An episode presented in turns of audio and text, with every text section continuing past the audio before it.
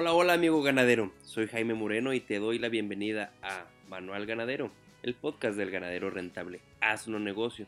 En el episodio de hoy hablaremos de la suplementación del ganado durante la sequía, un tema que me han empezado a solicitar, del cual se tienen muchas falsas ideas sobre la duración de la sequía y consigo el error número uno que es suplementar ya cuando las vacas están muriendo. Es mi deber decirte que si estás en una zona semiárida, tu temporada de sequía empieza desde que comience el invierno. Es decir, no empieza en mayo, ya cuando las vacas las empiezas a encontrar tiradas, sino en diciembre. Bien dice el dicho que agua de mayo ni pa'l caballo. Pero este tema se debe tomar con mucho cuidado, puesto que puede llegar a ser más del 50% de los gastos de nuestros bolsillos.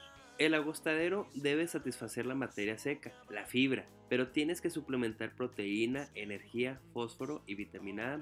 De no hacerlo, las vacas bajarán de peso y no se preñarán, los becerros bajarán de peso, por lo que con el tiempo los venderás a menor peso del que pudiste haberlo vendido, por lo que no tienes el tiempo a tu favor. Y en el caso de los toros, pues no estarán haciendo su trabajo que es preñar a las vacas. Cuando comiences a calcular cuánto vas a gastar en la suplementación de tu ganado y que es que no tienes dinero para invertir en ello, hazte estas preguntas. ¿Cuántos costales de sal le caben a mi camioneta? ¿Cuántos animales tengo? Una vez que tengas esos resultados, divídelo. En este caso, primero te recomiendo calcular, por ejemplo, si tu camioneta tuviera una capacidad de una tonelada y pusieras un saco de maíz molido por cada dos de sal y medio de minerales, pues en sacos de 40 kilos te cabrán alrededor de 8 costales de maíz, 16 de sal y 4 de minerales. Tomando este ejemplo, podríamos decir en precios promedios 200 de maíz, 80 de sal y 250 en minerales, tendríamos un total de casi 3.900 pesos que si tuvieras 100 animales entre vacas y toros serían 39 pesos por cada animal. Ojo, esta inversión si se hace cada 10 días estaríamos hablando de un poco más de 3.9 pesos diarios por cada animal en 10 días para rellenar 8 comederos. Creo que tu ganado se merece esos 3.9 pesos diarios, tomando en cuenta que muchas de esas vacas muy seguramente o tienen crías o están preñadas o las están trabajando los toros. Amigo ganadero, velo como dije anteriormente una inversión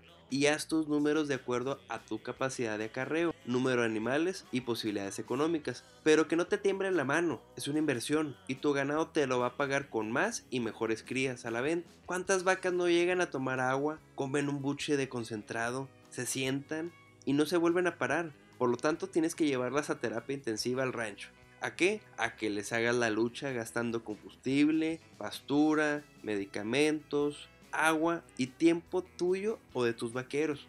Que si te desesperas y la vendes al kilo, como decimos algunas veces cuando la vendes directamente a la carnicería sin hacerle la lucha, pues a lo mejor te van a dar si mucho 8 mil pesos por ella porque no se pueda parar, porque no pueda caminar. O sea, esos 8 mil pesos te lo iba a dar la vaca con alguna cría, pero tú no le hiciste la lucha. Y eso si es que llegaste a tiempo a ver esa vaca viva.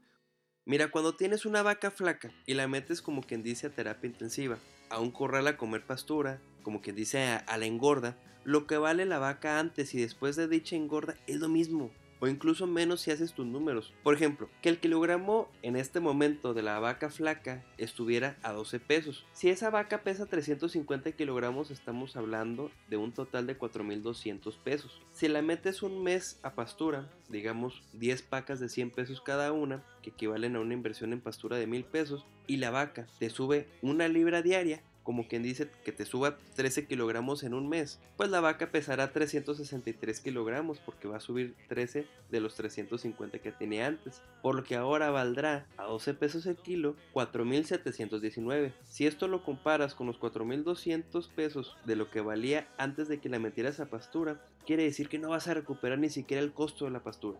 Claro, hay que tomar en cuenta cambios en el costo de la pastura durante el año, la edad que tiene ese animal, cambios en el precio del ganado, costos del vaquero que le dará la pastura durante ese mes, el combustible para cargar la pastura, entre muchos gastos. A lo que quiero llegar con esto, que es solamente un ejemplo, es que si quieres dedicarte a la engorda de vacas viejas y flacas, estás en el negocio equivocado. Eso déjaselo a un carnicero que quiere que pierda la carne del sabor al rancho. Le va a meter pastura, le va a meter maíz, lo que sea, con tal de venderla en un mejor precio y en un mejor sabor. Si lo vas a hacer, hazlo solamente en caso de que esa vaca tenga futuro de preñarse. pues entonces la cría pagará lo que se está comiendo la vaca, más el valor de la cría. Te recomiendo aprender a hacer pruebas sanguíneas de embarazo. En mi región no llega a 10 pesos el costo de la aguja y el dispositivo con el que haces la prueba. Y te cuesta 80 pesos la prueba en laboratorio. A lo mucho, si te fijas, no llega a 100 pesos. Yo sé que la palpación de veterinario es muchísimo más barata, pero es mentira que el veterinario común y corriente va a ir a tu rancho a palpar una sola vaca. Y además queremos evitar que ante las malas condiciones de la vaca, ésta se maltrate mucho dentro de su matriz.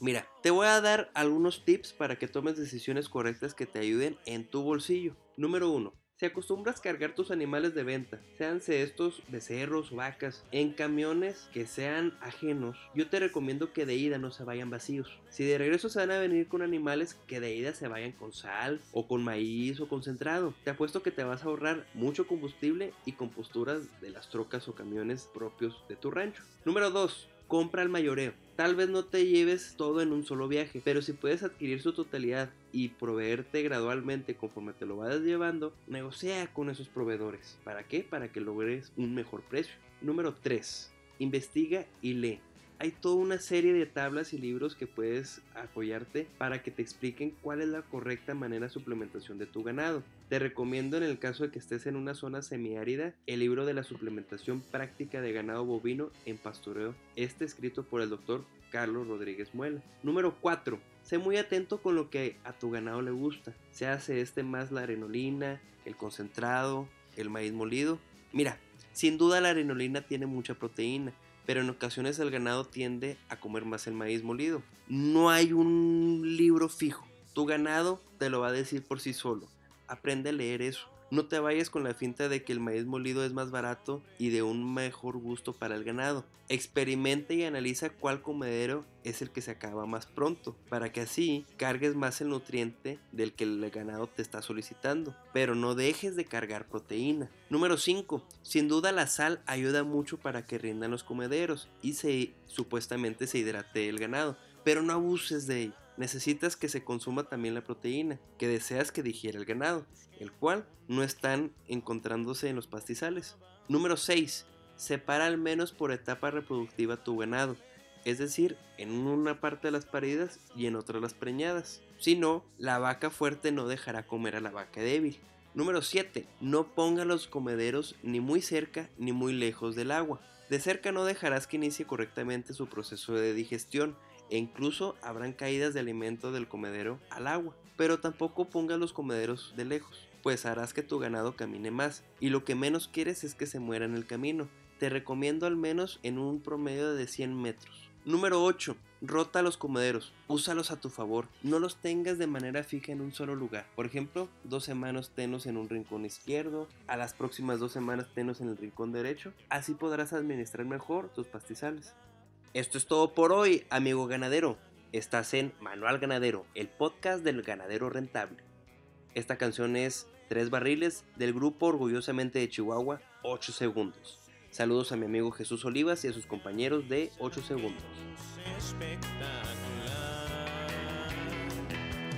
Tres barriles, dos corazones, un sueño cumplir.